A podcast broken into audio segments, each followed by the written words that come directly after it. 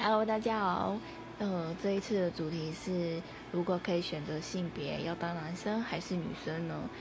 我本来一直碍于身体的考量，我觉得当男生很好。可是后来回到社会现实层面来说，嗯，当男生的话，好像比较不被允许任性这一回事。所以我觉得，如果可以很任性的话，那我宁愿是个女生。